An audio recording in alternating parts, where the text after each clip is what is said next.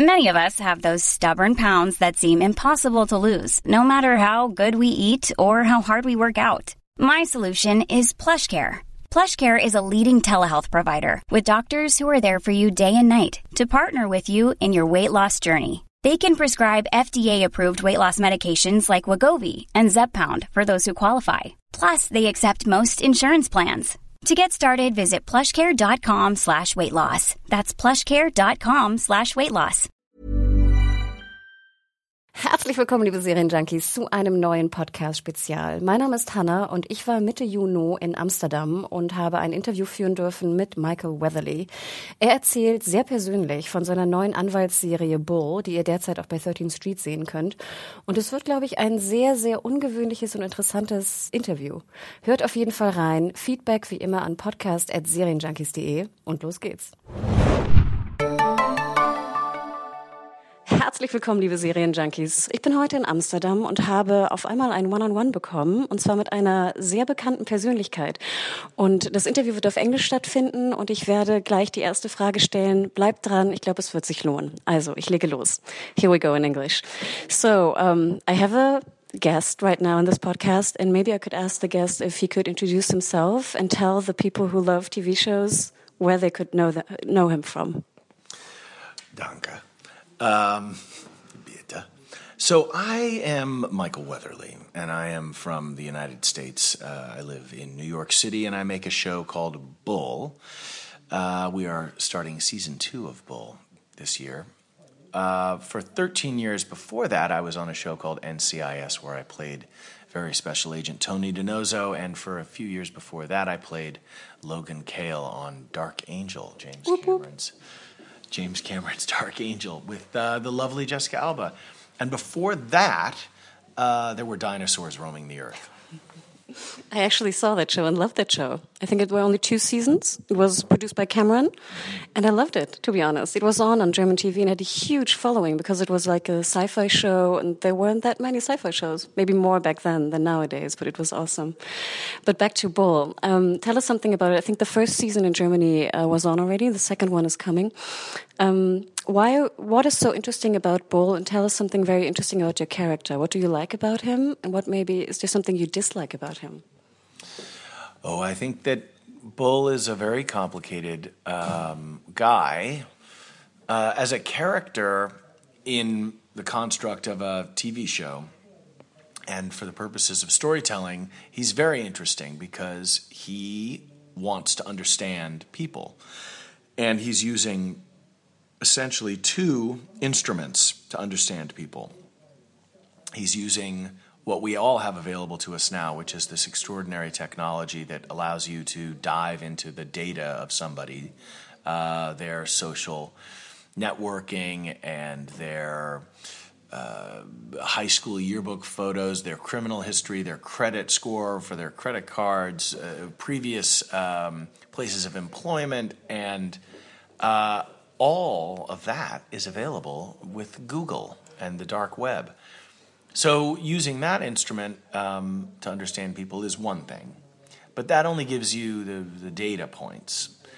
And the other instrument is his intuition, his gut, his instincts about uh, whether someone is um, telling the truth or if they're aware that they're even not telling the truth. And for that, he has a lot of training as a psychologist and with uh, certain degrees. And so, inside the story of uh, each episode of Bull, it's up to him to figure out uh, how to save somebody by understanding a group of people. And I like that kind of storytelling. Is it something you um, own as well, or do you have it as well, like an emotional intelligence, and you can well, judge people is kind of the, the wrong way to say it, but is that something you also have? So I am a middle child of a sort in a sort of complicated family. So my father and mother were each married before they married each other. My mother had a daughter, my father had two daughters. Then they had an affair with each other. And then they left their spouses married each other and had my brother and myself. I was born first. Then I had a younger brother. Then they got divorced, and they married people who had more children. Um, my father married someone with three children, and my mother married someone with four children. So you Could write a TV show on that. Yes. So where I fall in the family tree, it's a very screwed up looking tree. But uh, when I was in the third grade, Mrs. Barry, my teacher, said, How many um, brothers and sisters do you have? And I said, I have one brother and one and a half sisters because I had three half sisters. And I was being a wise guy.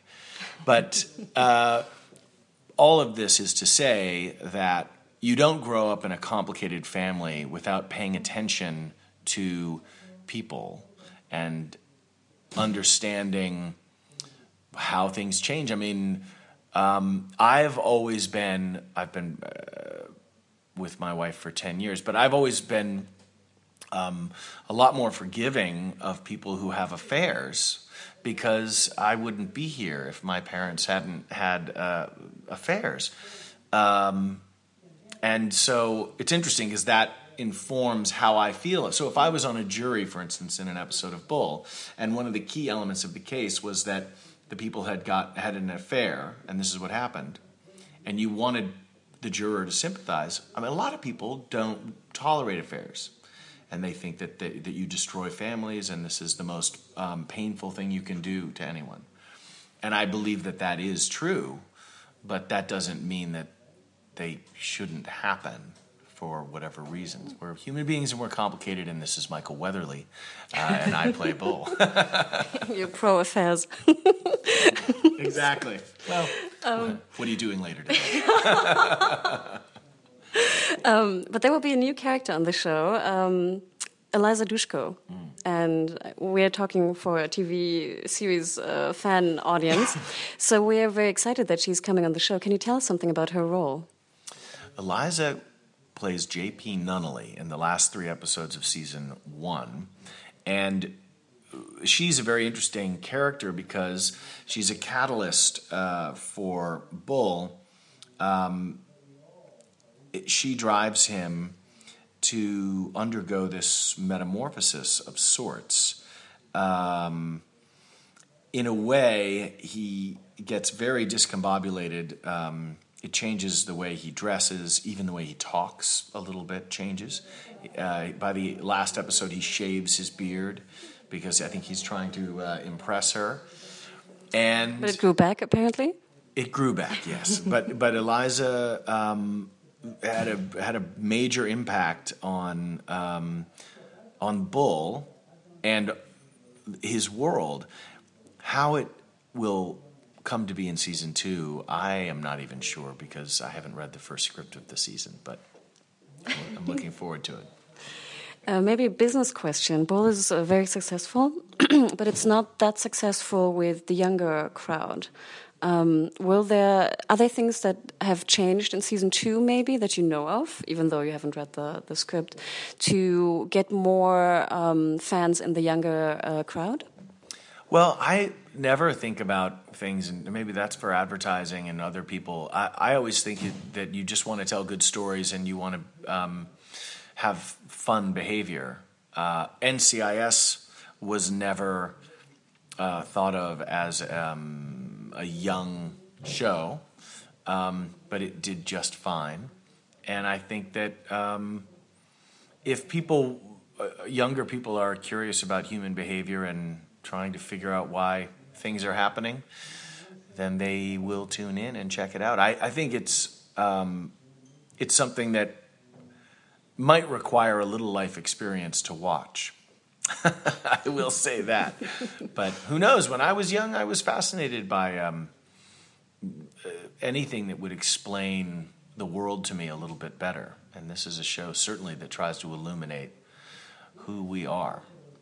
The last question. Um, what kind of TV shows do you watch nowadays privately? What are your favorite TV shows at the moment? That is such a good question.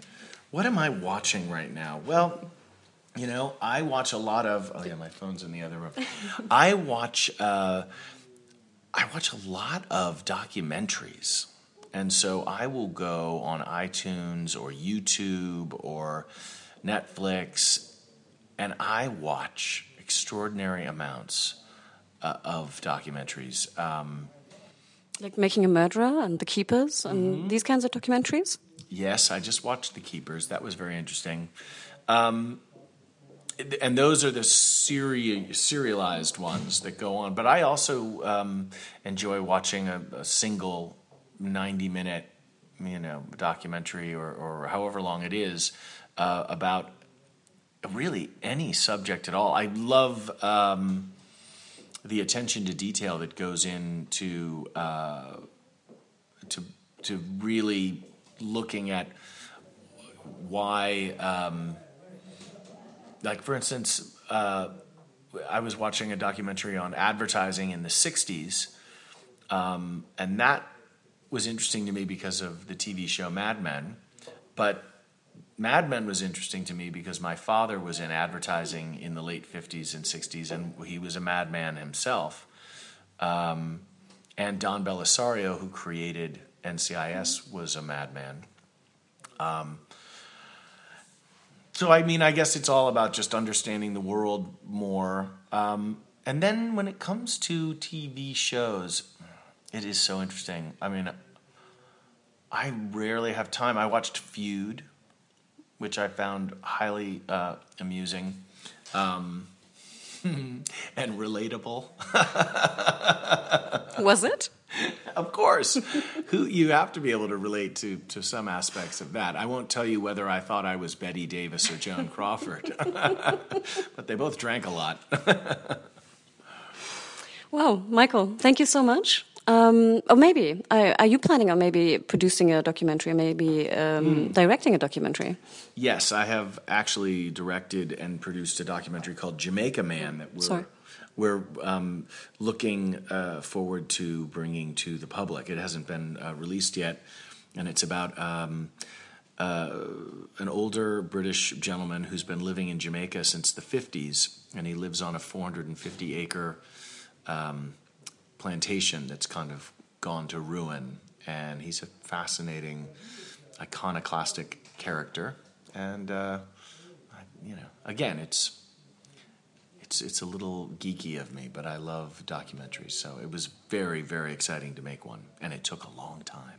Is it ninety minutes or is it a TV like a it's series? A little over an hour. Okay. Yeah, it's but it's a feature length. But wow, good luck with that. Um, if we maybe we can see it in Germany on Netflix or on TV, um, we'll watch it. And thank you so much for for taking the time. Thank you. It has been a great pleasure. And um, yes, maybe I'll see you in Germany sometime soon. Really nice. Thank you.